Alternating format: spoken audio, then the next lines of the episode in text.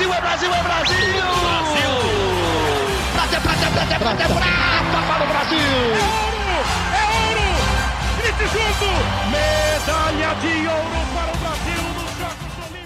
Saudações Olímpicas! Este é o Rumo ao Pódio, o podcast de esportes olímpicos da Globo. Eu sou o Marcel Merguizo, estou no estúdio da TV Globo em São Paulo hoje, terça-feira, 30 de agosto de 2022, quando faltam exatamente 695 dias para a abertura dos Jogos Olímpicos de Paris em 2024. Nesta semana, ao meu lado, aquele prazer de sempre, Guilherme Costa. Tudo bom, Gui? Fala Marcel, bom dia, boa tarde, boa noite para todo mundo ligado no Rumo ao Pódio. É, eu vou voltar um pouco no tempo. Na Olimpíada de 2008, criaram um, um, blog na internet. Né? Na época existia muitos blogs ainda que chamava Bronzil. Maravilhoso. Porque o Brasil ganhou muito bronze na Olimpíada de Pequim, chegou a 10 bronze, o que é espetacular. Eu gosto da medalha de bronze, só que chamaram de Bronzil. E essa semana foi meio Bronzil para o Brasil os resultados. Resultados bons, alguns resultados a gente esperava um pouco mais, mas o Brasil foi bronze na canoagem slalom, foi bronze com a Ana Marcela, foi bronze no futebol feminino sub-20. Então, mas foram medalhas legais. Eu, eu curto esse Bronzil. Na época tiravam um sarro, mas, pô, uma medalha. Cara, claro, cada medalha tem um contexto. Mas é sempre bom conquistar uma medalha. A gente tá andando muito junto, Gui, porque quando passou o final de semana, o Brasil tava com esses bronzes na hora, assim, ó, caiu a, a, a fichinha lá do, do bronzil, caiu no meu cérebro, ficou ali rodando. A mesma coisa, tive o mesmo pensamento. Falei, nossa, semana de bronzil. E daí tocava a musiquinha, essa gente bronzeada. era muito engraçado, era divertido. Era uma crítica bem humorada, claro. Medalha é medalha, ainda é mais em Olimpíada. Quem vai reclamar disso? Mas, é, mas é que em Pequim, é, em Pequim, o Brasil teve três ouros, quatro pratas e dez bronze. Então Era foi uma muito. chuva de bronze. O judô só ganhou três bronze, a gente esperava três ouros. Mas enfim, é o que a gente falou. Bronze é medalha e medalha é legal. A gente tem que analisar tal, mas sempre é bom conquistar medalha. E, e para quem faz os quadros de medalha lá, sempre tenta dar essas desvirtuadas. Assim, quando Sim. você tem muito bronze, você conta por total, é, né? claro. Mas, não, o Brasil tem 15 medalhas, já era 12 de bronze. Mas tudo bem, tem 15. Tá, sei, e daí conta isso. como 15. Daí se você tem três ouros e mais nenhuma, alguns países conseguem fazer Sim. isso, muitas vezes você fala assim, não, o, a contagem é pelos ouros. Se o New York Times faz assim nos Estados Unidos, ele sempre faz o código de medalhas para os Estados Unidos ganharem, por que, que eu não posso fazer, nós? né? Quem somos nós? E fazem mesmo, assim. Faz, fizeram. Em uma Tóquio Olimpíada foi... sim, uma Olimpíada não, não, eles decidem como eles em vão fazer Tóquio o padrão. foi claro isso, porque a China no começo estava liderando por ouro, eles, não, não, o que importa é total de medalhas. Os Estados Unidos passaram, a China não, o que importa é ouro, tal. Então, se eles fazem isso, a gente também pode fazer. Brincadeiras à parte, medalha de bronze é sempre muito legal também. Bastidores aqui, eu comecei minha carreira jornalística escrevendo no jornal Lance, é, e, e, a gente teve essas discussões assim em algumas Olimpíadas lá dentro,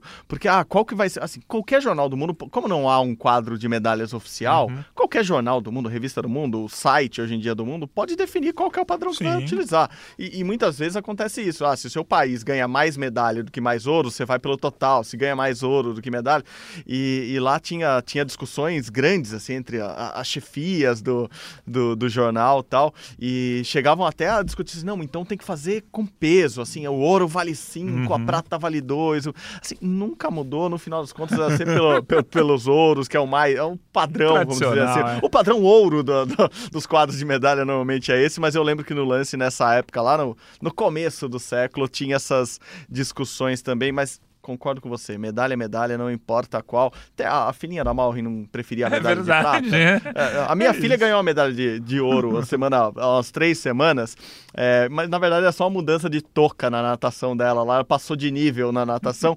e, e, quando eu falei, ah, filha, vai ganhar uma medalha tal, ela, que cor que é, papai? Eu falei, ah, não sei, vamos ver.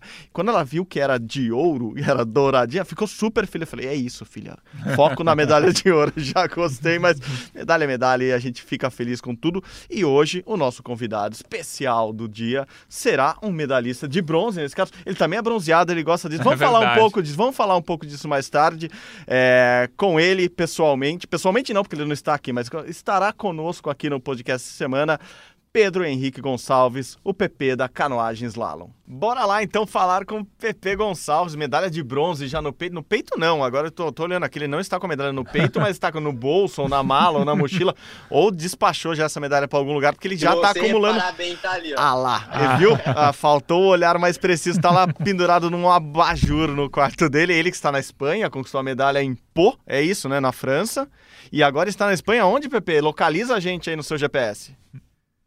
Primeiramente, é um prazer enorme estar falando com vocês, é, poder contar um pouquinho mais sobre a minha vida, sobre a minha trajetória, deixar, é, é, deixar aqui é, em público, né? Que eu cheguei atrasado para estava em uma reunião, a galera me, me esperou, então, pô, tô atrasado aqui, então para mim é um prazer estar aqui falando com vocês.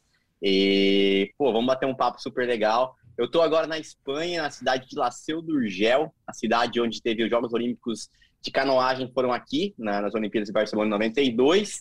Então aqui é uma cidade bem lendária para canoagem. Inclusive foi minha, meu primeiro mundial sênior foi aqui em 2009. Uma criança com um monte de sonho dentro da mochila, perdido pra caramba, sem saber o que estava fazendo aqui.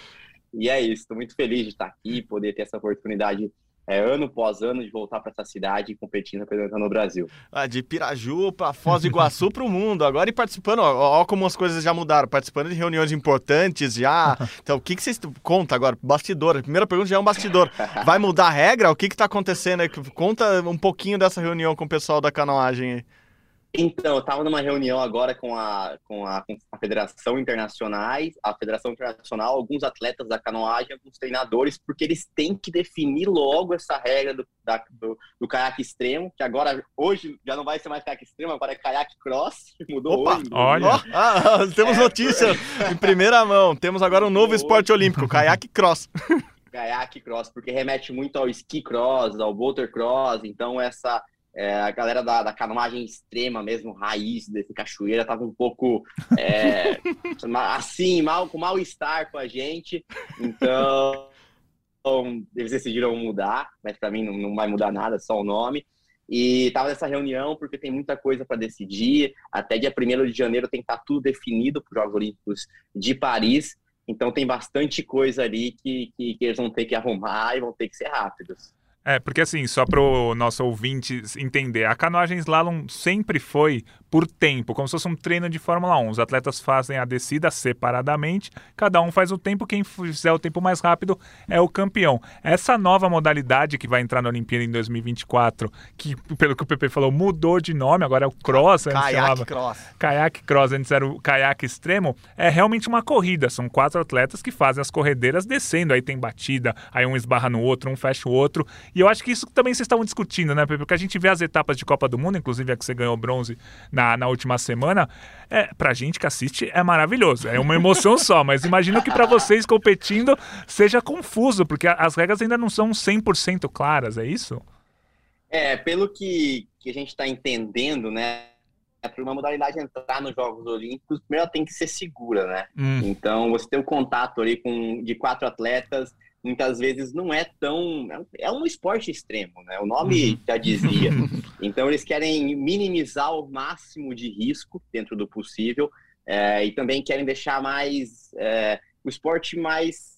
menos contato, digamos assim, para ter menos risco de acidentes mesmo nos Jogos Olímpicos, que talvez ficaria feio para um, uma estreia dessa, dessa categoria, né? E como você falou, a canoagem slalom, ela tem duas categorias diferentes, né? Dentro, dentro da canoagem slalom que é o slalom, que é comparado com o slalom do esqui. Você passa nas balizas verdes a favor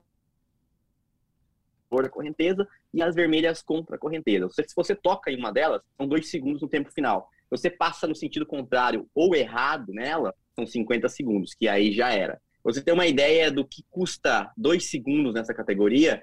Em 2012, para os Jogos Olímpicos de Londres, eu perdi a vaga olímpica, uhum. deixei de ir para Londres com 18 anos por 0,13 centésimos de segundo. Nossa. Então, dois segundos, já perdi final, inclusive a final do slalom em pouco, na semana passada. Eu perdi porque eu toquei em duas balizas, senão tinha tempo para a final. Então, um esbarrão nessa baliza custa muito. Já a modalidade do extremo, ou caiaque cross agora, como esse cara que a gente chama, eu vou demorar ainda para Todos nós. falar assim, abertamente, porque demorei para acostumar com isso, agora os caras mudam, vou. Sacanagem, né? Então, o caiaque extremo, vou falar assim, caiaque extremo. O caiaque extremo é comparado com o BMX. São quatro atletas descendo de uma rampa ao mesmo tempo e negociando as balizas no sentido que eles colocam. Só que são boias, então essas boias você pode tocar nelas. Você pode esbarrar. Não conta a penalidade de dois segundos. E aí, cara, são quatro atletas brigando para passar nessas balizas. E tem as verdes e tem as vermelhas também. são menos balizas, são como quatro ou cinco balizas só, um percurso um pouco mais, mais rápido, e é isso que deixa mais interessante. Então, para o público, é a coisa mais deliciosa de assistir. Sim. O slalom, eu confesso que é chato, velho. para quem conhece o slalom, gosta. Mas para quem vê pela primeira vez, nunca mais quer assistir. E eu falei isso hoje na reunião lá. Eu falei assim, cara, vocês têm que deixar o slalom mais bonito.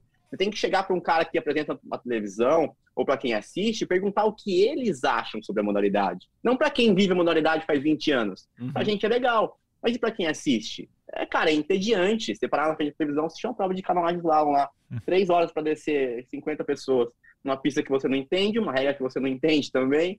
Então é muito é muito desgastante você assistir, você não entende, e você tenta entender, eu, eu confesso que é muito difícil. Já o extremo, não saiu, largou lá na plataforma. Quem chegar primeiro ganhou. Uhum. Chegar em segundo é segundo, terceiro é terceiro. Lógico, tem as penalidades, tem as faltas, mas é muito mais simples e muito mais empolgante. E é isso que, tor que tornou a modalidade a queridinha assim, de todo mundo que assiste. É... Aí se você me perguntar, Pepe, você gosta da canalagem, da, da canalagem extrema, do, do Alan Cross? Eu não sei se eu gosto ou se eu tenho que gostar porque eu tô indo bem. Porque Cara, a hora que você tá naquela largada ali com mais três do seu lado, você não sabe o que vai acontecer, você não sabe. Não, na largada mesmo. Onde vai sair remada. Na largada mesmo é uma... você não sabe o que vai acontecer, né? Porque você despenca de um, de um, negócio que tem 5 metros de altura.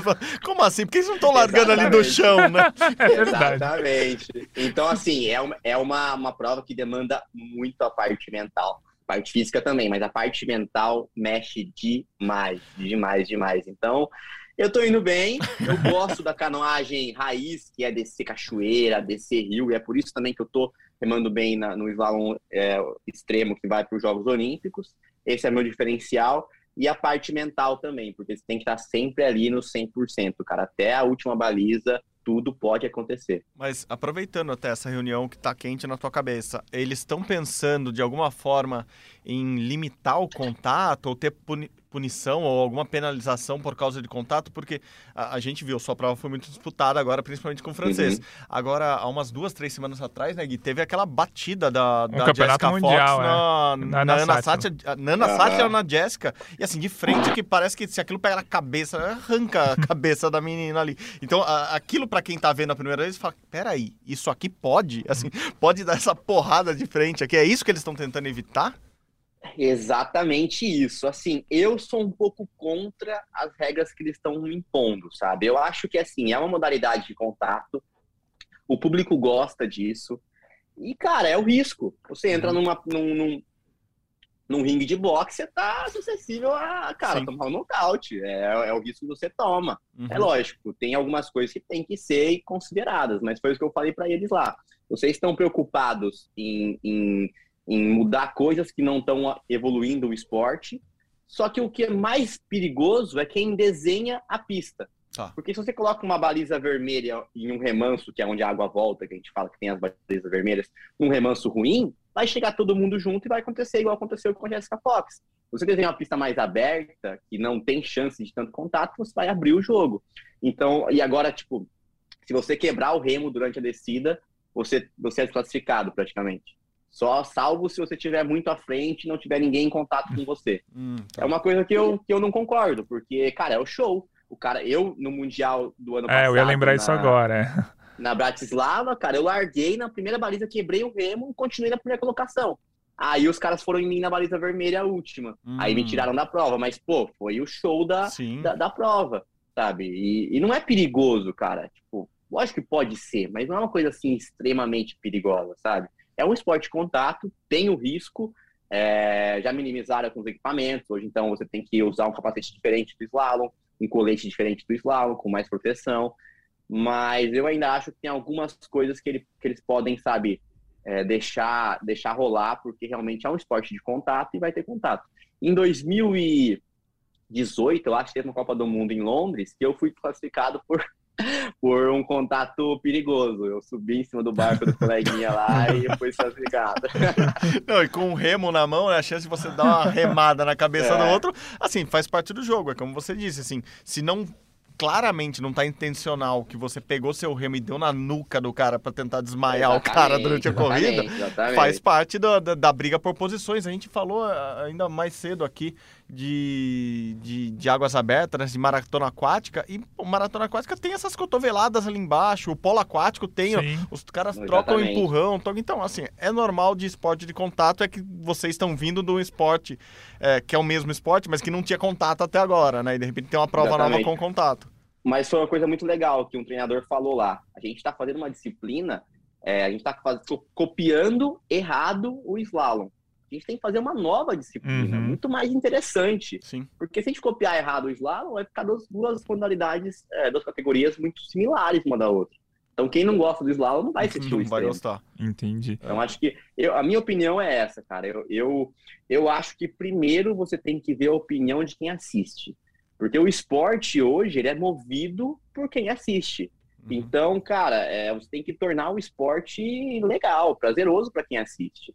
E não, a canoagem ela tá numa, num caminho um pouco diferente, ela muito conservadora, assim, sabe, na minha opinião. Então, eu acho que é isso. Acho que vocês também podem falar melhor que eu, né? Que vocês estão de fora e acompanham o esporte. Cara, eu acho, eu falei isso na Olimpíada, porque eu tava lá na, nas finais do, do, do, slalom em Tóquio e eu falei, putz, isso aqui tem tudo para bombar, né? Assim, quando, quando o extremo virar, virar competição mesmo, as pessoas vão ficar loucas, porque é muito uhum. legal, porque é uma corredeira uhum. que, assim, é aquele esporte que você olha e fala, ah, eu adoraria fazer isso, deve ser muito legal descer uma, uma corredeira remando. Daí você vê os caras competindo e ainda correndo pelo... Você fala, pô, isso deve ser muito legal, mas o que vocês fazem, obviamente, é a nível profissional. Uhum. Eu acho que tem tudo para estourar. E sabe assim. uma coisa, uma coisa também que, que, eu, que eu acho que vai ajudar muito a massificação da canoagem agora, porque o slalom ele é um esporte que o material ele não serve para você ter um lazer com seu filho no sábado uhum. e domingo. Uhum. É um uhum. material caro de carbono que você encontra, encontra na Europa. Então um brasileiro não pode comprar um kayak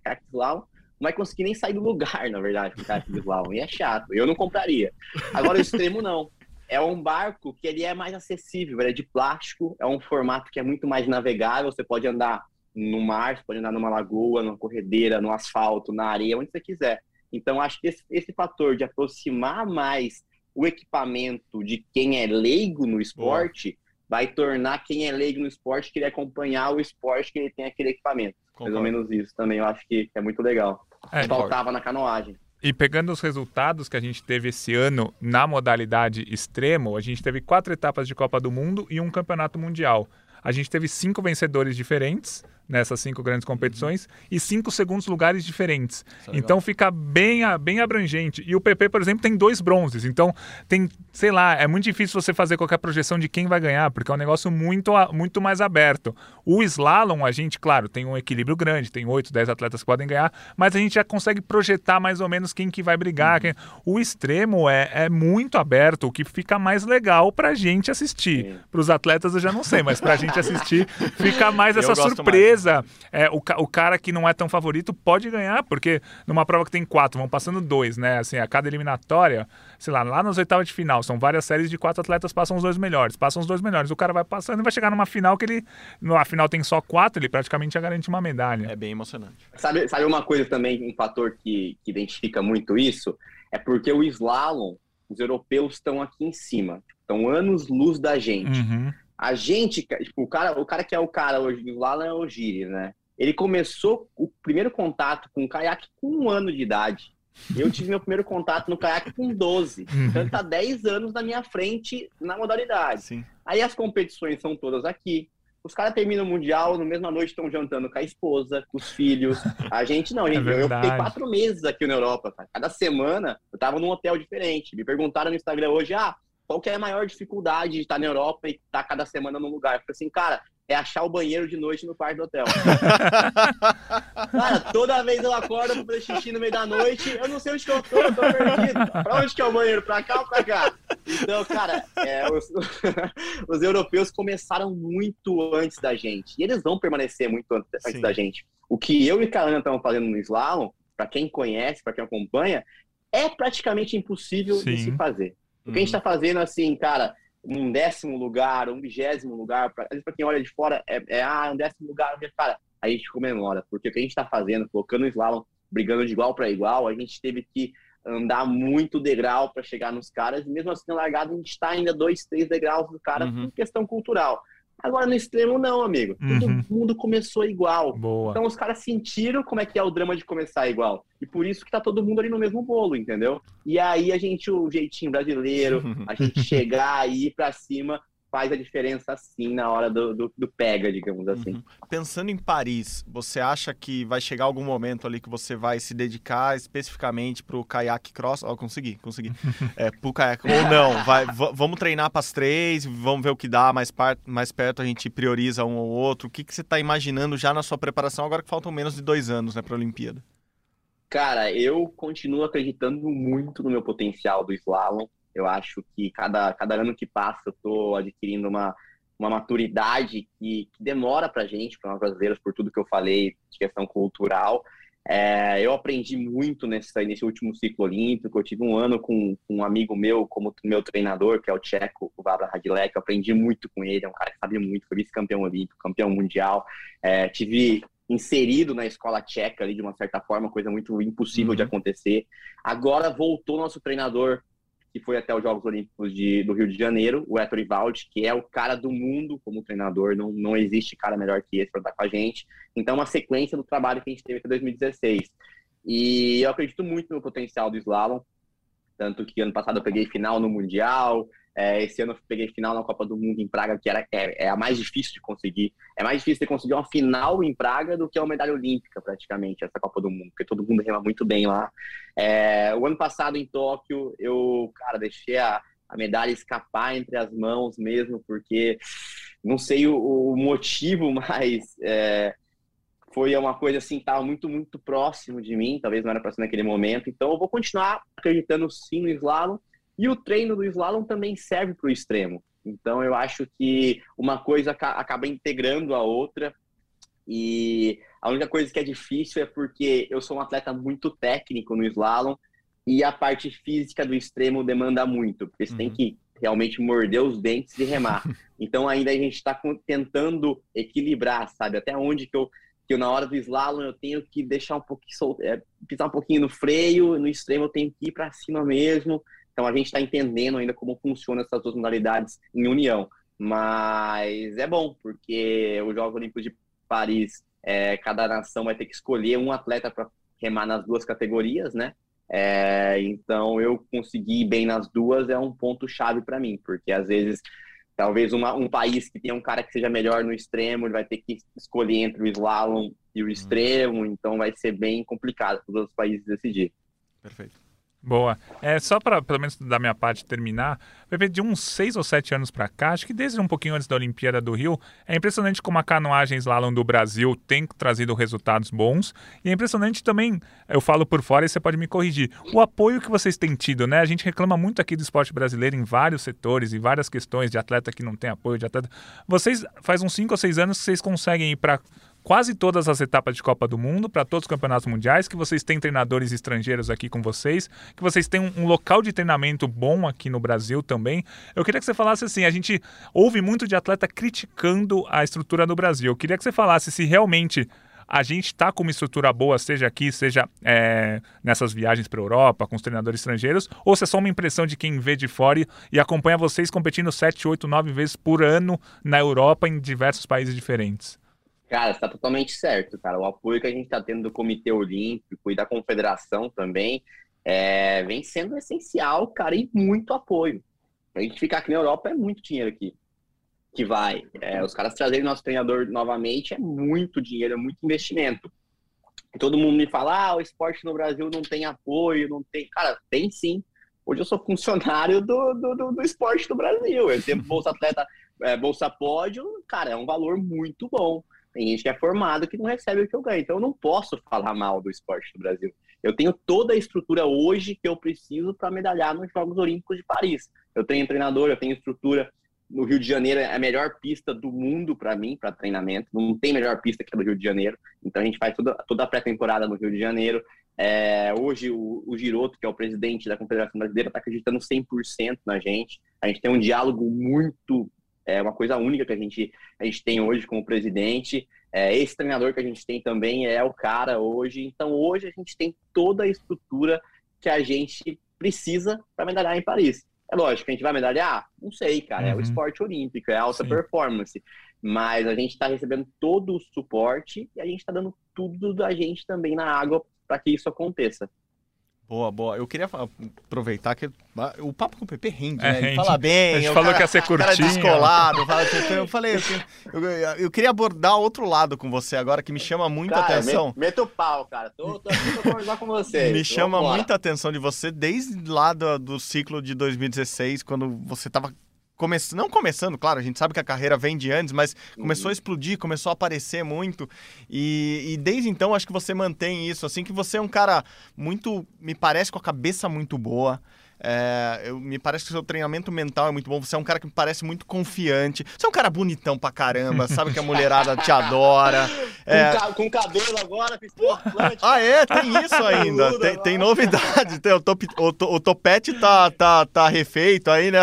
A ponta do, do, do, barco tá no, no casco novo.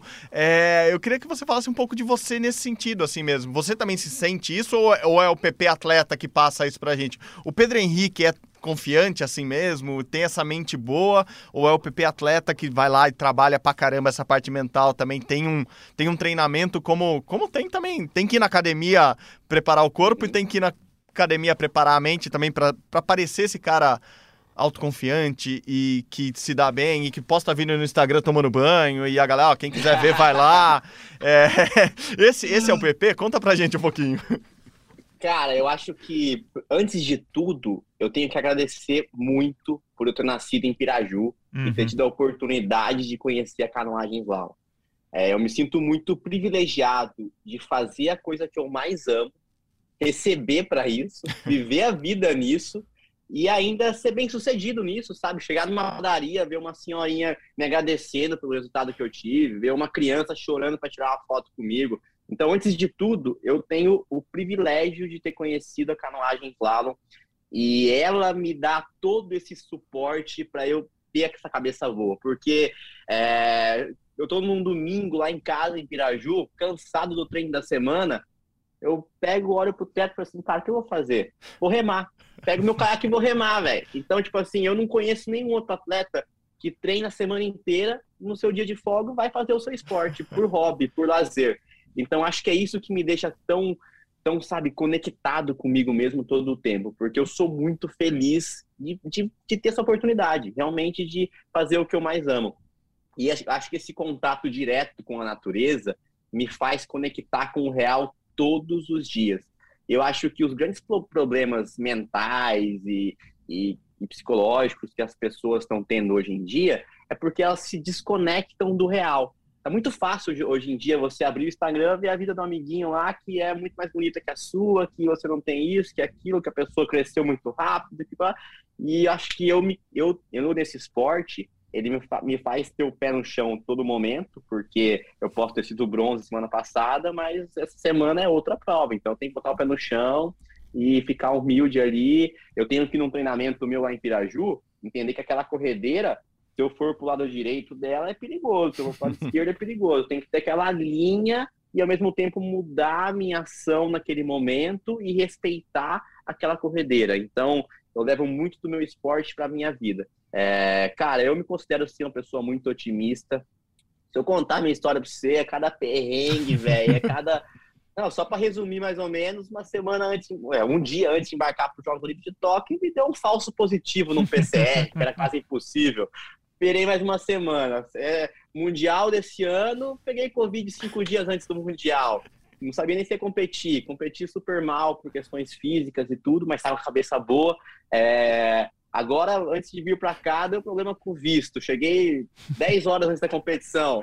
Então, cara, é muito perrengue cara. E eu tento, eu tento realmente olhar o lado bom, cara. Tipo, sabe, tipo, pô, cheguei antes da competição sem treinar, mas, pô, pelo menos eu tava lá, velho pô, em Tóquio, todo mundo, ah, você tem que processar o laboratório, não sei o que, assim, não, cara, já tô indo, velho, tô agradecido a Deus por estar tá indo, então, pô, eu tento sempre tirar o lado bom disso tudo. É, e eu devo muito isso também aos meus ídolos, as pessoas que eu, que eu tenho como influência, sabe? Uma delas é o Fernando, Fernando Fernandes, todo mundo conhece, uhum. que é um cara que eu tenho como uma, um guia, assim, sabe? Pô, quero ser igual esse cara, velho. Ele é meu amigo uhum. particular. Eu tenho mesmo que uma hora com ele no telefone eu tiro muito disso, sabe? Como ele age com as situações.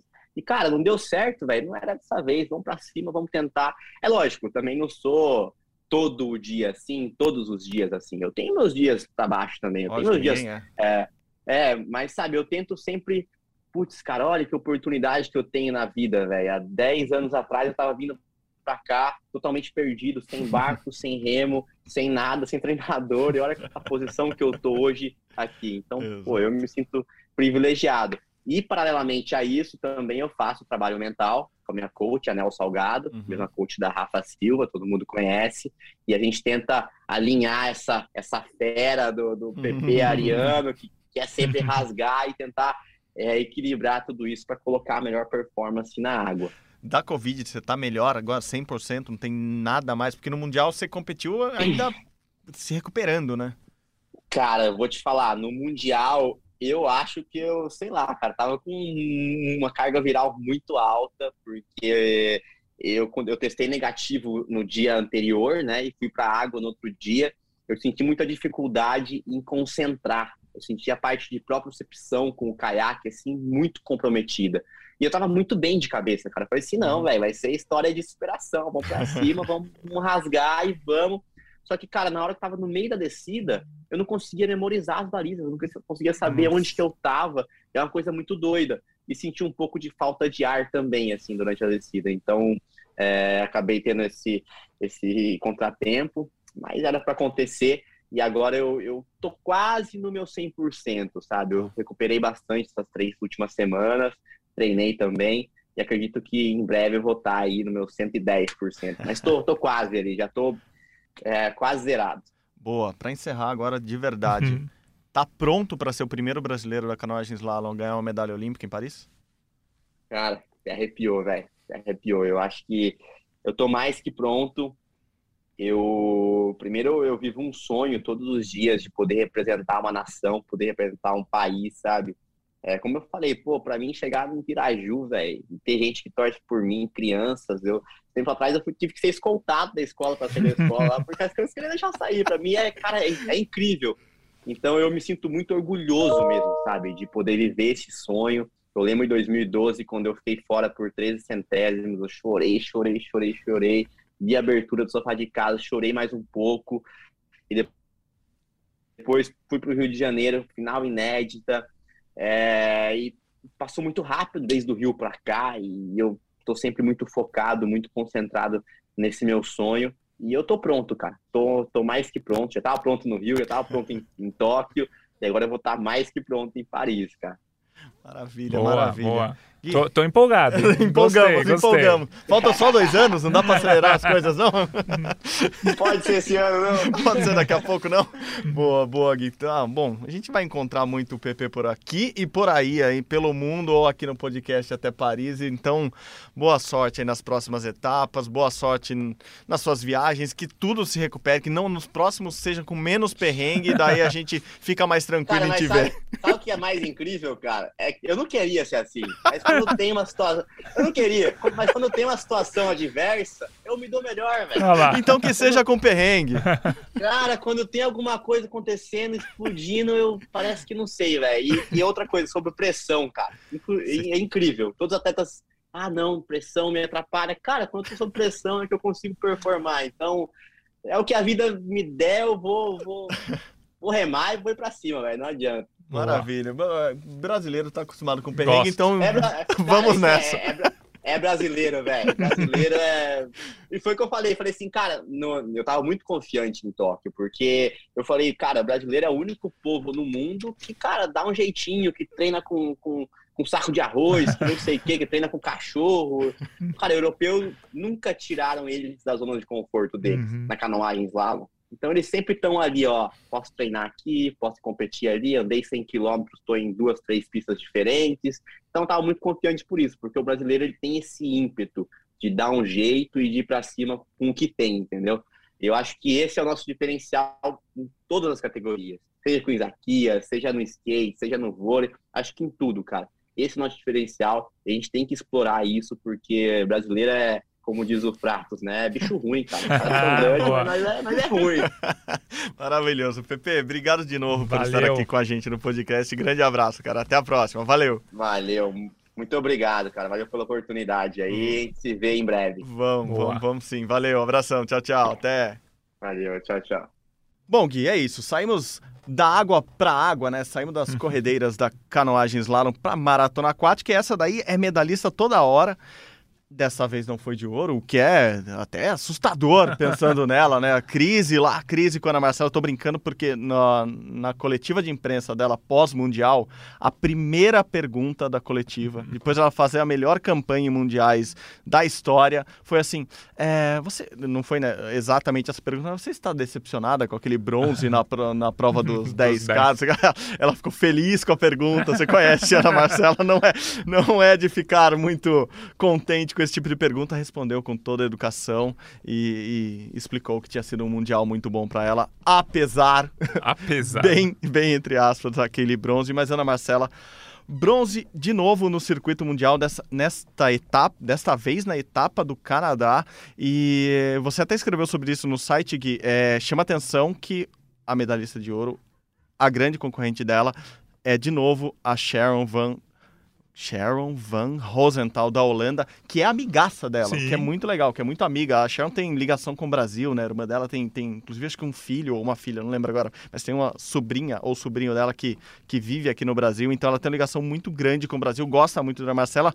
Parcerias históricas ali, a gente até brincou uma vez né, que se alguém vai defender a Ana Marcela e se a Ana Marcela vai defender alguém naquelas cotoveladas ali da maratona, da maratona aquática, vai ser a Sharon. E mais uma medalha, né? A Ana Marcela não, tá, não passa em branco. Acho é, que essa que é a principal notícia, né? É impressionante. Ana Marcela é a maior medalhista da história. Nas Águas Abertas a gente tem o Campeonato Mundial, que você falou, que a Ana Marcela foi bronze nos 10 km, ouro nos 5 e ouro nos 25. E tem o Circuito Mundial. Esse Circuito Mundial é só com provas de 10 km, que é a principal prova, é a prova olímpica e tal. E essa foi a terceira etapa, que rolou no fim de semana no Canadá. Essa terceira etapa, a Ana Marcela ficou com bronze e a Sharon ficou com ouro. Só que se você pegar o ranking mundial, juntar as três primeiras etapas, Ana Marcela e a Sharon estão empatadas porque as duas primeiras etapas, Ana Marcela foi ouro e a Sharon foi prata. Agora a Sharon foi ouro e a Ana Marcela foi bronze. Se você somar todas as pontuações, elas estão com a, elas estão com a mesma pontuação. Faltam duas etapas para terminar o ano. Acho muito legal. Se a Ana Marcela terminar mais uma vez em primeiro lugar do ranking, ela já terminou sete temporadas como líder do ranking e essa também tem chance. Faltam duas etapas e a gente vai acompanhar de perto esse circuito. Mas é interessante ver que, como é, no último ano, nos últimos três anos, digamos assim, desde 2019, a Sharon e a Marcela dominam e ficam disputando palmo a palmo. Né? Na, na, Olimpíada, por exemplo, a Marcela foi ouro, a Sharon foi prata. No Mundial dos 10 km, a Sharon foi ouro, a Ana Marcela bronze. Nessas etapas, tivemos três etapas, duas, Ana Marcela ouro e Sharon prata, essa Sharon ouro e Ana Marcela bronze. As duas estão sempre no pódio, aconteça uhum. o que acontecer, as duas estão sempre no pódio e sempre brigando uma com a outra, mas como você disse, elas são muito amigas e estão empatadas no ranking mundial. E, e é engraçado, você falou, elas estão brigando palmo a palmo, e é palmo a palmo, é, mas elas estão chegando muito perto. Apesar da, das provas, às vezes, durarem horas, elas estão chegando ali na palmadinha final. Inclusive, eu falei com a Marcela sobre isso. Não tá na hora de mudar esse, essa, essa chegada, assim, porque, cara, você, nada, de repente tem uma palminha ali, assim, é um sensor que tem ali. Ela falou: não, a gente já testou outras maneiras, não tem nada mais claro do que aquilo, bater a mão na frente, mesmo que você tenha que levantar um pouquinho, sair um pouco da água, visualmente é melhor. A gente também tem um sensor ali que, que marca quem passou na frente, então não, não, não tem esse erro. O VAR da maratona aquática tá funcionando bem até agora, então ninguém reclamou. É, não, isso, e vai isso, continuar assim pelo jeito. Se você pegar o campeonato mundial desse ano, a chegada da prova de 25 km durou 5 horas e meia. Foi mais apertada do que a chegada dos 50 metros livre, Sim. que dura 25 segundos, o feminino. Então, é, o ouro, a, a diferença do ouro por bronze nos 25 km foi um décimo e meio, digamos uhum. assim. A diferença do ouro por bronze nos 50 livre foi maior que isso. É uma loucura. Uma prova tem 5 horas e meia, a outra 25 segundos. Sim. Então, é realmente na batida de mão. 50 livres que muitos nadadores deixam a unha crescer um pouquinho, isso. porque até isso faz diferença na batida, né? Tão pouco a a, a, distância é tão rápido que qualquer, qualquer detalhezinho ali faz a diferença. Bom, Gui, falamos de dois bronzes, já vamos pro terceiro bronze, que foi no futebol, e a gente abre aqui um, um pacotão de categorias de base, vamos dizer assim, sub-20, sub-21, sub-18. Primeiro no futebol, sub-20, futebol das mulheres, a seleção feminina sub-20 foi bronze no Mundial, a Copa do Mundo, o melhor resultado da história, empatado com, com o segundo melhor, quer dizer, repete o melhor resultado da história, o Brasil perdeu na semifinal é, para o Japão, então caiu para para a disputa do terceiro e quarto, mas acabou conquistando a medalha. Muito importante, a gente sempre fala da base do futebol feminino, né? Que o Brasil nunca investiu tanto quanto é, países como os Estados Unidos investem. É, por isso, esse resultado é, é, é muito bom de novo. Eu, me parece que o único ponto de atenção e algo que você sempre levanta essa bola, Gui, o Brasil ainda não ganha das principais potências do mundo, né? Seja é na isso. base, seja no adulto, sempre a batidinha na trave é contra uma seleção grande dessa. A vantagem dessa vez é que perdeu na semifinal, então teve a chance de ganhar o bronze. Mas aquelas quartas de final do, das adultas, agora foi um pouquinho diferente para a base, mas mesmo assim o Brasil ainda não ganha do, das principais seleções do mundo, né? É isso, a seleção adulta do Brasil tá jogando bem, tá mais organizada, mas tem perdido todos os jogos para as melhores seleções, 2x1, 3x2, 1x0, enfim. E a seleção de base fez uma ótima campanha na primeira fase, empatou com a Espanha 0x0, a Espanha seria campeã, depois ganhou da Austrália por 2 a 0 e ganhou da Costa Rica por 5 a 0 Aí foi para as quartas de final, pegou a Colômbia, venceu a Colômbia, aí na semifinal acabou perdendo para o Japão. E aí na disputa de terceiro e quarto ganhou da Holanda. Então, alguns pontos importantes. A defesa brasileira muito, muito boa. Já no Sul-Americano Sub-20, disputado há alguns meses, não tinha levado nenhum gol. Nessa Copa do Mundo, os primeiros gols que o time levou só foram nas semifinais. Então, a defesa muito bom. Um time muito organizado, assim, taticamente. O Brasil historicamente, digamos assim, o Brasil não é tão organizado Sim. no futebol feminino. Vai, hum, as principais conquistas vieram muito mais na força dos talentos do que num time 100% organizado. Agora não, esse sub-20 está organizadinho. Perdeu para o Japão, perdeu para o Japão, mas acontece. Sim, uhum. Você perder para uma das melhores seleções do mundo, é, acontece. E acho que é um começo do trabalho. O Japão tem um trabalho de base muito mais consolidado. Se não me engano, foram essa quarta semifinal seguida que o Japão pega. O Brasil não pegava uma semifinal no Mundial Sub-20 desde 2006. E, e acho que todo o trabalho é, é, é, muito pouco a pouco, né? O Campeonato Brasileiro Sub-20 Feminino do Brasil começou há 3, 4 anos aqui. Exatamente. E aí, em 3, 4 anos, a gente começou a ver já uma diferença na, nas categorias de base do Brasil. Espero que daqui a uns anos a gente veja essa diferença no adulto. Então, que, eu fiquei triste com a derrota para o Japão, fiquei, mas muito feliz com a campanha como um todo, essa medalha de bronze. E o Brasil, enfim, o Brasil empatou com a Espanha na fase de classificação. Sim. A Espanha que acabou sendo campeã em cima do Japão. Então é isso, assim, a Espanha é uma, uma, uma baita potência desde a base até o adulto, o Japão, Sim. uma baita potência, os países acabam chegando, o Brasil está nesse bolo, continua no bolo, como a gente disse aqui, tá brigando e, e, falta agora essa mudancinha de começar a ganhar esses jogos importantes que levaria, por exemplo, uma disputa da medalha de ouro, o Brasil, que tinha ganho, que tinha empatado com, com a Espanha na fase classificatória, talvez conseguisse Isso. até ser campeão, o que mostra que o Brasil tá, tá, tá brigando pelas medalhas, tá brigando pelos títulos, é, é um detalhezinho e talvez esse detalhezinho agora comece a bater na trave e entrar justamente porque estamos mais organizados, a seleção é mais organizada, o futebol feminino no Brasil está mais organizado como um todo. Gui, continuamos aqui na, na base, agora no judô, mas o judô sub-18. E isso, aliás, tinha que rolar um padrão mundial de, tipo, ó, todo mundo que é sub-20, é sub-20, é sub-18, sub cada esporte tem a é, sua, a sua definição é, de.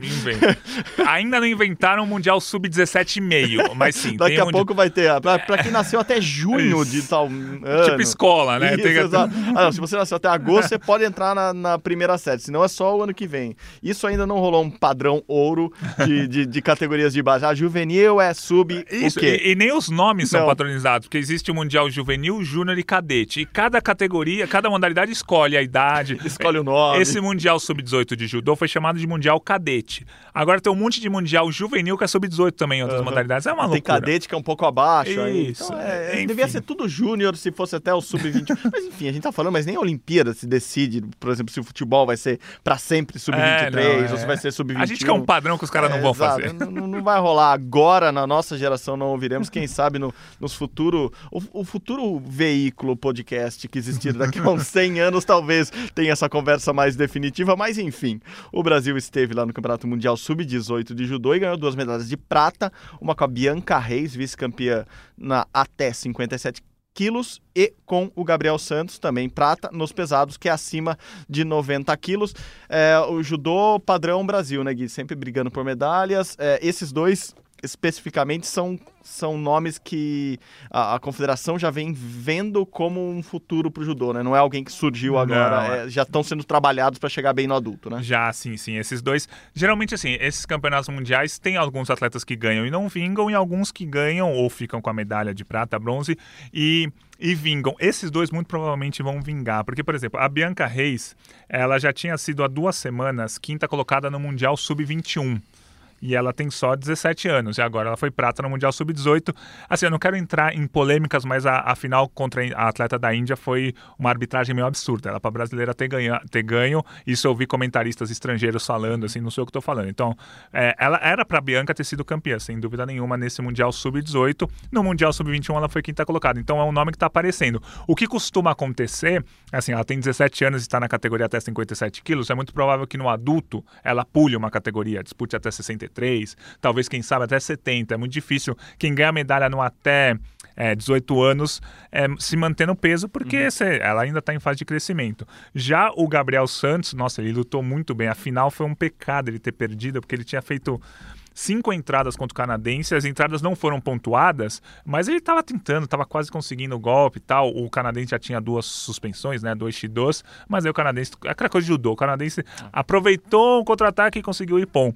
Mas foi bem legal a campanha do Gabriel também, todas as lutas dele, o Vazar e o Ipon dando show. Já o Gabriel ele é da categoria pesado, acima de 90, no caso do é, da categoria até 18 anos, então ele provavelmente vai ser acima de 100 daqui Sim. a alguns anos, e é exatamente a categoria que a gente precisa de renovação. Sim, a gente tem o Rafael Silva, que é ótimo, duas medalhas olímpicas, foi sétimo na Olimpíada de Tóquio, mas a gente não tem ninguém mais chegando no Rafael Silva.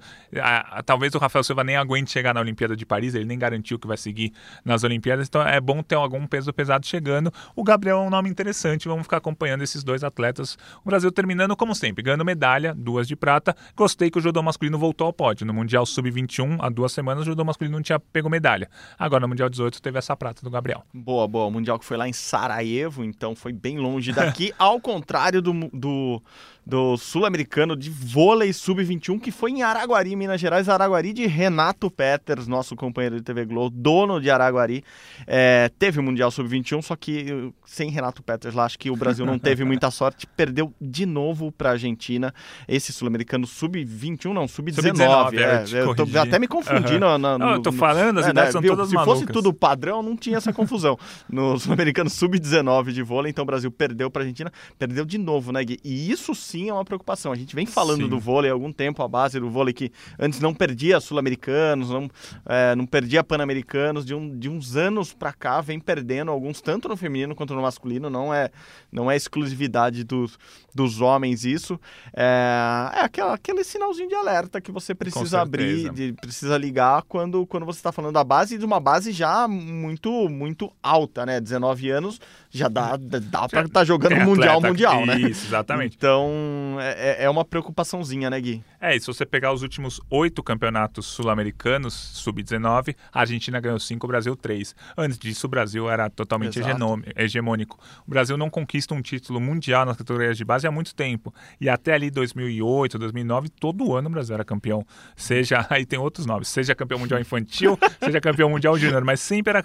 Agora não. Então a, a base do vôlei não vem forte, infelizmente. A gente quer que venha, a gente quer que isso tudo mude daqui a quatro anos, vocês joguem na cara, ó, oh, aquele time tinha cinco Exato. jogadores, ok. Mas assim, neste momento, o Brasil ter perdido um sul-americano em casa para a Argentina sub-19, assim, é um resultado ruim que preocupa, mas não é de agora, é de uns 10, 12 anos que já vem esses problemas na base do vôlei. E a gente está vendo um trabalho muito bem feito na Argentina com o vôlei Sim. há alguns anos, o time principal vem crescendo e, e é claro que a base cresce junto porque junto de todo esse esquema argentino de crescimento estão os técnicos, né? Sim. Então a gente tem no Brasil técnicos argentinos muito, muito bons. É, então isso obviamente é reflexo lá, da, lá de trás mesmo, lá do, do trabalho interno que eles estão fazendo. Então, é, é, é, de se ficar atento o Brasil que foi hegemônico no mundo, não conseguiu ser hegemônico na América do Sul, assim, com poucos países com é, brigando pelo título. A gente não está nem falando do, da Panamérica, que ah, mas uhum. Cuba sempre foi forte. Estados mas não, Unidos, é, Canadá, não, não. a gente está falando de,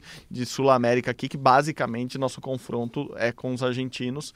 Então é para ficar atento no feminino. Ah, o Peru já foi muito forte lá atrás, lá atrás, e o Brasil atropelou, ganhou essa. É, virou a potência continental, depois brigou com a Argentina, mas nos últimos anos também está variando. Esse, não é ganhar todo, todo ano, o que acontece, por exemplo, no rugby feminino do Seven, que o Brasil é uhum. eternamente uhum. campeão sul-americano. Mas enfim, é, é um sinal de atenção, sim, principalmente porque esse pessoal sub-19 daqui a pouco tá lá no adulto, que o adulto que tá jogando mundial, tá rolando mundial de vôlei, o Brasil tá lá na Eslovênia. Passou tranquilo? Não, mas passou invicto pela primeira, na primeira fase. Hoje de manhã, hoje terça-feira, ganhou do Qatar mais cedo. Até foi muito apertado do que eu imaginava contra um jogo contra o Qatar. Os dois últimos sets foram, foram bem apertados. O último set foi 26 a 24, assim, com, com o Qatar tendo chance ali de ganhar o set. Qatar, que a gente sabe, é aquele esquema de sempre lá. Eu acho que desde que eu fui. Catardão, catardão. É, desde que eu fui em 2015 para o Mundial de Handball lá e acompanhei muito de perto como era a formação daquela equipe de handball do Qatar, que fez semifinal naquele Mundial, assim, algo incrível. Nunca, nunca nenhum país, tirando, tirando a Coreia do Sul no feminino, tinha chegado, uhum. além de europeus, em semifinais de, de mundiais. E aquele ano o Qatar chegou nas semifinais contra europeus, mas assim, era um cubano que era o principal jogador, o técnico e outro jogador espanhol, e enfim, aquele catadão. É, a seleção de vôlei do Qatar, claro, não vai ser diferente. Eles têm um, um, um projeto olímpico lá dentro do país muito claro e, e não me espantaria que daqui a alguns anos, ou daqui a uma, duas décadas no máximo, haja uma Olimpíada lá no Catar. Eles têm dinheiro para isso, eles têm organização para isso, eles só têm que provar que eles vão conseguir organizar o próprio país esportivamente para ter atletas é, representando ali. Aparentemente, eles têm. Agora, no geral, o Brasil passa depois daquele sustaço contra a, Colô a Colômbia, não, contra Cuba na, na estreia bom jogo contra o Japão, vitória tranquila, e agora contra o Qatar, essas variações, mas é um jogo mais fácil mesmo. O que, que você está vendo daqui para frente? A gente não sabe o cruzamento ainda, porque uhum. hoje vão, vão rolar as, as outras partidas da primeira fase. A gente não sabe quem o Brasil pega nas oitavas, mas como você está avaliando esse Brasil no Mundial de Vôlei? Eu acho que a grande virada de chave foi no terceiro set contra Cuba, logo na primeira rodada. Cuba venceu os dois primeiros sets, que o Renan finalmente, e aqui eu falo com todo respeito, tirou o Bruninho. O Bruninho Sim. é o melhor levantador do Brasil na última década, um dos melhores levantadores do mundo, mas neste momento ele não é tão bom em quadra. E aí o Cachopa, que é era o levantador reserva, entrou, mudou o jogo, o Brasil virou contra Cuba, estava 2 a 0 para Cuba, o Brasil fez 3 a 2 O Cachopa foi mantido, ainda bem, para o jogo contra o Japão e para o jogo contra o Qatar. Vamos ver o que acontece nas próximas semanas, é, nas próximas rodadas, oitavas, quartas, semi. E aqui a gente fala com todo respeito ao Bruninho. O cara é um. história dele. Ele é um dos, melhores, um, é um dos mais vitoriosos jogadores de todos os tempos, seja por clubes, por seleção, enfim. Mas nesse momento ele é, ele é pior do que o Cachopa, neste momento agora, dia 30 de agosto. E você ter o Bruninho no banco, além da liderança que ele tem, ele tem mostrado, parece que ele não se. Assim, óbvio que ele queria ser titular, mas ele não sentiu, não ficou bravo. Ele tá gritando, ajudando ali no banco, virou até uma espécie de, de, de pessoa da comissão técnica, de tão importante que ele tem sido no banco. E você tem um Bruninho no banco de reservas, imagina um jogo tá 22 a 22 no quarto set, você coloca o Bruninho, ele vai fazer alguma coisa boa, porque Sim. ele é muito bom. Ele só não tá constante, né? Não é aquele cara que vai dar 25 levantamentos bons durante o set. O Cachopa tá dando. Então, Sim. foi a, acho que a grande virada de chave foi essa. E a chave é, agora a chave de, do grupo, né, do Brasil, não dá para saber porque o regulamento do vôlei pega os 16 classificados, pega o cara de melhor campanha contra o 16, o segundo melhor campanha contra o 15. Então não é que o Brasil vai pegar o segundo de tal grupo, o é. terceiro de tal grupo. Não. Pode ser qualquer time. Eu fiz uns cálculos aqui e tô com medo que seja a Argentina. Pode ser que o Brasil pegue a Argentina. O Brasil deve fazer entre a terceira e a quarta melhores campanhas, vai, talvez a segunda, mas ou terceira ou quarta melhor campanha, e a Argentina talvez passe em terceiro do grupo dela, enfim. Então talvez seja a Argentina. Torço para que seja talvez Tunísia ou Alemanha, que seriam adversários mais fracos, mas muitos jogos ainda vão vão acontecer para a gente saber qual é o adversário do Brasil. Mas tô com medo que seja a Argentina. É, a gente que acabou de elogiar a Argentina na Isso. base aqui, a Argentina que ganhou o bronze em cima do Brasil em Isso. Tóquio na última Olimpíada. Então, claro, a preocupação é, é óbvia ali. Marcelo Mendes é o técnico da Argentina, alguém Uhum. que conhece muito bem todos os jogadores brasileiros. Então, seria, seria um cruzamento muito ruim a essa altura, É. assim, umas oitavas de final. Não, não é, não é para pegar a Argentina nos oitavos. E, e a Argentina teve dois jogos até agora e perdeu para o Irã de 3 a 2 e para a Holanda de 3 a 2 São times, os três times, Holanda, Irã e Argentina, são times muito bons, assim, mas são parecidos. Então podia ter sido 3 a 2 para a Argentina ou não. E, então a Argentina deve passar em terceiro nesse grupo, deve ganhar do Egito, e aí o Brasil deve pegar um dos terceiros E colocados. Argentina e Irã é um jogo que não terminava, Não terminava, nunca, não. nunca. Assim, todos os sets tinham horas de, de disputa, então foi um jogo muito, muito equilibrado mesmo. O Irã que tem uma seleção fortíssima também. É, seria ruim para o Brasil pegar a Argentina Isso, neste isso. momento, porque acho que em ambos os casos um tá lamentando pegar o outro, É obviamente, isso. Porque podia ser uma semifinal de mundial. E mesmo as duas seleções não estando jogando bem, a gente Uhum. conhece muito bem assim, Bra- esse Brasil, exatamente essa geração do Brasil é um exemplo de fazer uma primeira fase ruim e Uhum. ganhar um jogo importante nas quartas ou oitavas. E pode acontecer a mesma coisa que a Argentina, que já fez isso, fazer uma primeira fase ótima e perder o jogo do- das oitavas, ou o primeiro jogo do mata-mata, no caso mundial, as oitavas, no ca- no caso da Olimpíada, são as quartas. Então acho que os dois estão olhando assim, não, gente, tem mais 15 seleções pra gente É pegar, isso. por que, que tem que ser a Argentina? Vamos Mas isso ver, nas é. próximas horas que a gente vai saber só, né, Gui? É isso. O Brasil pode ser a Argentina, pode ser a Alemanha, talvez Turquia ou Canadá. é, são muitas variáveis, Acho mas se tudo um... der certo, pode ser a Ucrânia, assim, que é um time muito mais fraco, Pior sabe? que é tipo isso. Então vamos ver como é que vai acontecer, mas importante que o Brasil passou em primeiro, vai fugir na teoria dos melhores times, vai fugir, claro, da França, da Polônia, da Eslovênia, da Itália, dos Estados Unidos nas oitavas. As quartas, acho que aí não tem muito jeito de fugir de time muito grande. Não dá pra escolher adversário, diriam já os atletas em campeão, né? qualquer campeonato, a gente sempre ouve isso. Mas é curioso, o Brasil tá, tá, tá com, com um campeonato irregular, apesar das três vitórias, apesar de invicto, o Brasil não vem jogando bem. Você falou do Bruninho muito bem, assim, acho que é a grande mudança mesmo. E o Lucão, que é o grande parceiro ali do, do, do Bruninho, né, nas jogadas de, de meio, também não começou bem o Mundial. isso. e daí, quando entra o Cachopa, o Flávio, que é o outro central, melhora muito Isso e é começa muito a bom, jogar é. muito bem. Então, de repente, assim, foi o melhor jogador do Brasil hoje. Então, de repente, é- essa você muda uma peça ali do, do quebra-cabeça, da engrenagem, né? no- e outras peças começam a funcionar melhor. Então, é, é, é legal ter essa, ter essa noção de que o Brasil ainda pode Isso. evoluir. E, de repente, o Bruninho volta, o Lucão volta. É Enfim, não isso, dá eles podem saber. É voltar, exatamente. Eles são muito importantes. E eu acho que assim, o, o Renan tá sob, tá sob pressão, com, Tá, com certeza, certeza. Porque assim, você ser da seleção brasileira e não ter ganho uma medalha olímpica já deixou ele sob pressão. Você ser da seleção brasileira e ter feito uma Liga das Nações ruim, o Brasil Uhum. foi sexto colocado, não ganhou nenhum jogo contra time grande, só ganhou dos times menores, também foi ruim. Então o Renan tá sob pressão.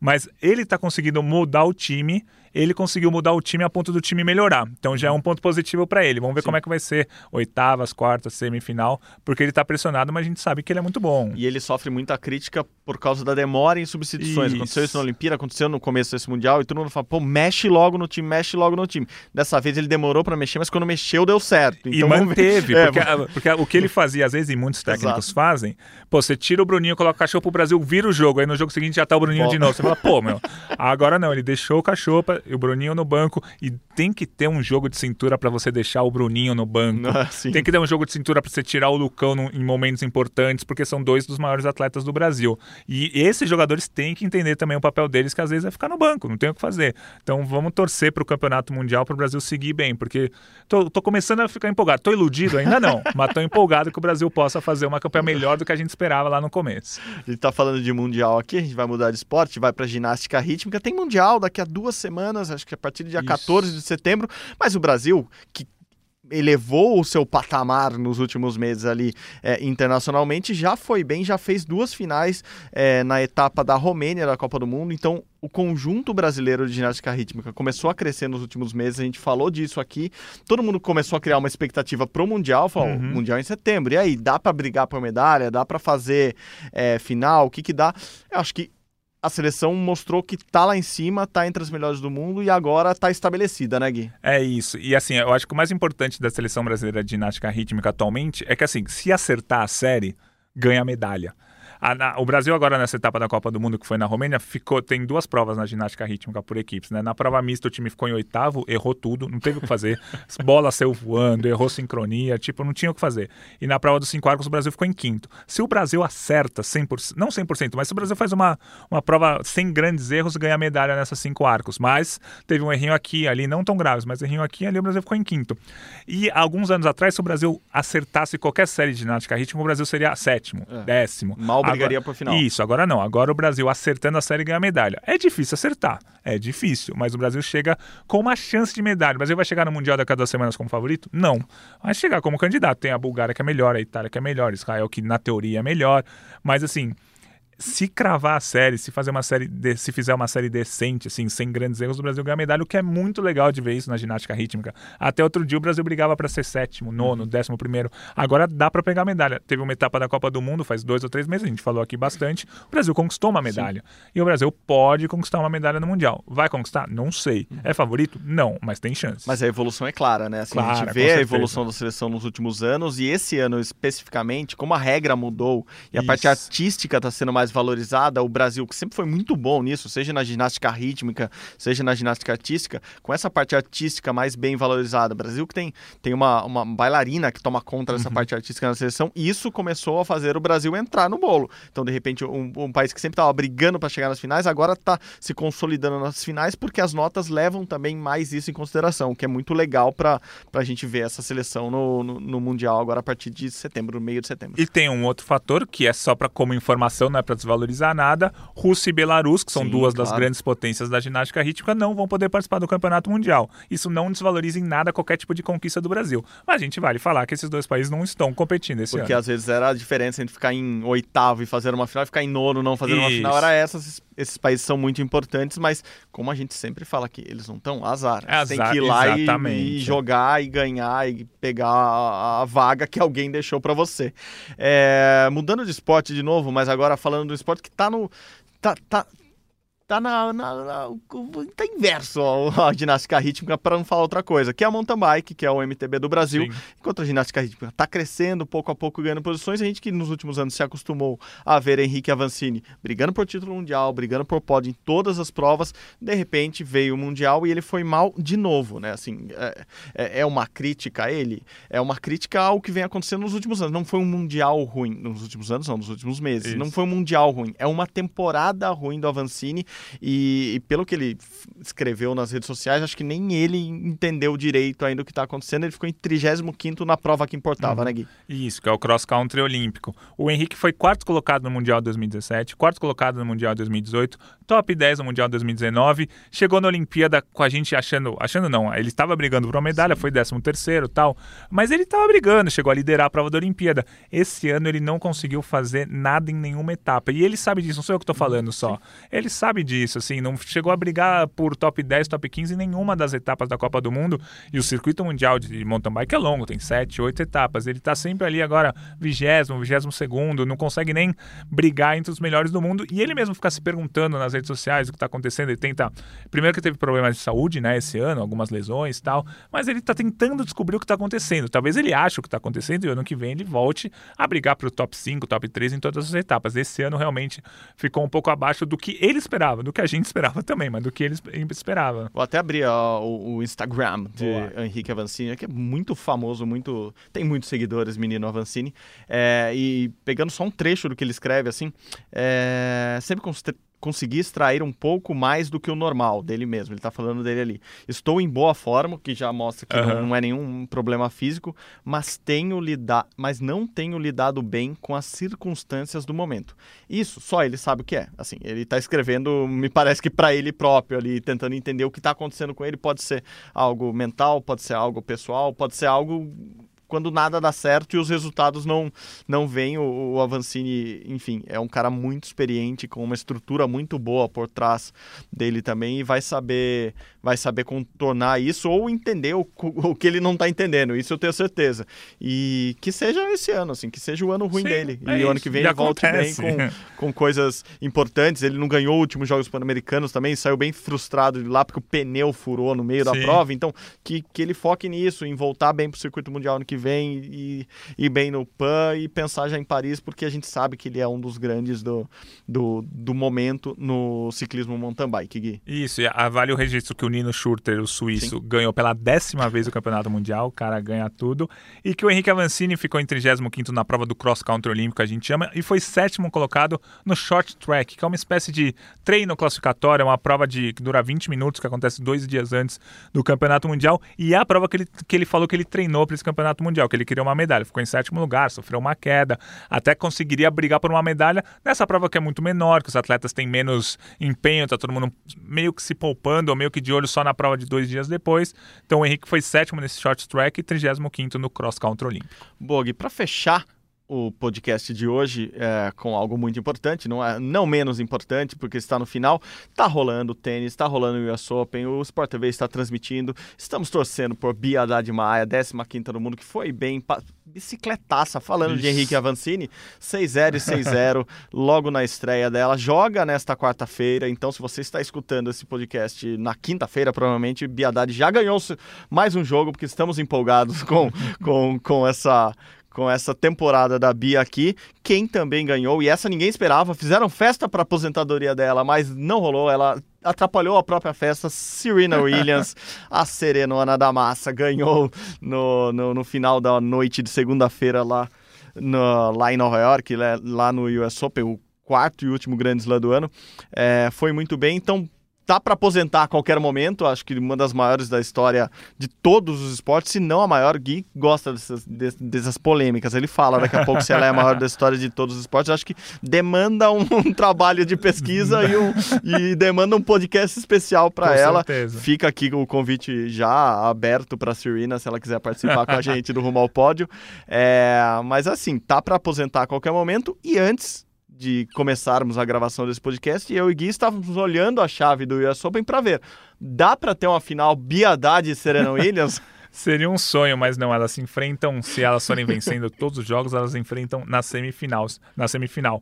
A Serena Williams foi muito legal ela ter ganho o jogo. Parecia que a festa estava inteira planejada para ela perder o jogo, né? Exatamente, né? Porque fizeram ela... um negócio de despedida para ela e não acabou ainda. A entrada, um monte de artista, um monte de atleta importante. Mosaico luz, na mosaico. mosaico na... O Bill Clinton tava lá. todo mundo. O Wolverine, mundo. o ator que faz o Wolverine tava lá também. Muita gente famosa, assistindo. muita gente famosa e daí começa no, nos dois primeiros nos dois primeiros games, não, os três primeiros pontos, acho que ela, ela quase perde o primeiro game de saque dela, salva três match points. Caramba, ela vai perder. De repente ela salva o, o, o match point, não, o, o primeiro game point, uhum. e salva de novo, salva de novo. E daí a torcida vem a loucura, e daí começa a aparecer mais gente famosa ainda, né? Caramba, a festa tá feita pra despedir a família lá, é, vestido com, com pedras preciosas, tênis com, com cristais, e o caramba, falei, nossa, tá, tá feita a festa. Só que Passaram os três primeiros pontos, ela virou o primeiro game, a torcida veio pra cima e ela foi junto e ganhou o jogo. É isso. Então, e, a, e agora. uma hora, mas não foi ontem. e na segunda rodada ela vai pegar número 2 do ranking mundial, a Kontvelt, que é uma estoniana, e aí é um jogo muito mais difícil. Eu vou até, obviamente, vou torcer pela Serena, mas é um jogo muito mais difícil. E como você gosta de falar, no podcast ao lado aqui do GE. Globo, o Match Point, tem um podcast inteiro só sobre a Serena, muito legal, que o Narc Rodrigues, o Ricardo Bernardes e o Eusébio Rezende fizeram 40, 45 minutos falando sobre a Serena. Ali, quem quiser saber tudo da carreira dela, toda a história e toda a relevância dela, vale entrar lá. Mas eu, eu fecho fazer uma, uma, uma espécie de enquete para saber qual é a maior atleta mulher Fica de todos os tempos. os nossos amigos do, é, do podcast somar, vizinho. É, se somar todas as modalidades, você pegar pela importância em termos de resultados, em termos de importância para o esporte, para as mulheres, Serena Williams, a Simone pra Biles, sociedade, a né, Nádia assim. Comaneci na ginástica lá nos anos 80. É, tem muitas mulheres importantes. É uhum. muito difícil qualificar. Teria que pensar bastante para dizer se a Serena Williams seria a maior atleta mulher de todos os tempos, ou talvez a maior atleta, seja homem, seja sim, mulher, sim. porque ela é muito importante fora das quadras e ela tem 23 grandes lãs individuais dentro das quadras, quatro medalhas de ouro, enfim.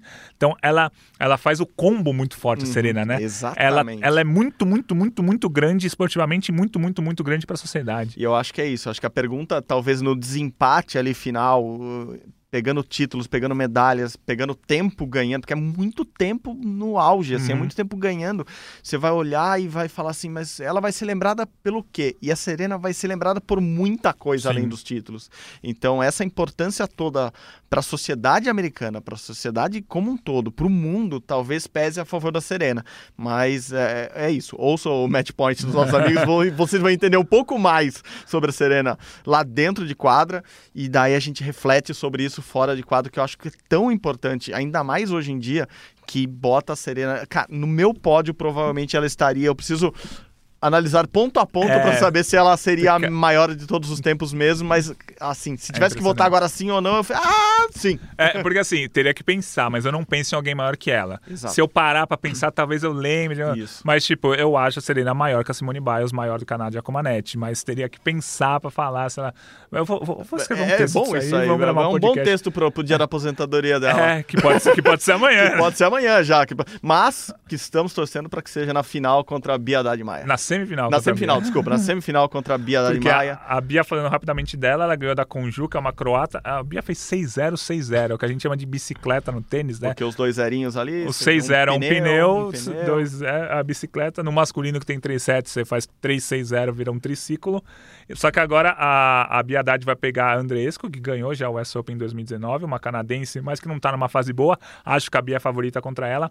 O meu medo é essa terceira rodada, que deve ser contra a Carolina Garcia, que é uma francesa que tá. Ela é 17 do ranking, a Bia é 15, até um ranking melhor que o dela. Mas essa francesa está jogando muito nessas últimas semanas. É meu, meu medo é essa terceira rodada. Se a Bia passar dessa terceira rodada, aí eu me iludo. assim, eu me iludo pra título, sério, mas tem que passar da Caroline Garcia. Claro, primeiro tem que passar da Andresco, que já é difícil, mas acho que a Bia passa na segunda rodada. Mas a Caroline Garcia na terceira vai ser pedreira mesmo. Boa, Gui. Seguiremos acompanhando aqui. Semana que vem certamente teremos muito mais para falar sobre tênis, sobre vôlei, sobre todos os esportes aqui no Rumo ao Pódio. Gui, obrigado de novo pela parceria de hoje, viu? Valeu, é sempre um prazer estar ao seu lado, Marcel, neste Rumo ao Pódio. É isso, o podcast Rumo ao Pódio, como vocês sabem, é uma produção minha e de Guilherme Costa. A edição hoje está com o nosso coordenador, Rafael Barros, aqui no nosso estúdio. A gerência, como vocês sabem, é de André Amaral. Você encontra o nosso podcast lá na página do GE. Vai lá, ge.globo barra Rumo ao. Você ouve este e todos os outros episódios, assim como você encontra no seu agregador, no seu tocador de podcast favorito e no Globoplay. Vai lá, procura pela gente, compartilha, dá seu like, manda pra gente nas redes sociais que a gente comenta aqui também. Muito obrigado pela companhia de todos novamente essa semana. Saudações olímpicas. Tchau, tchau.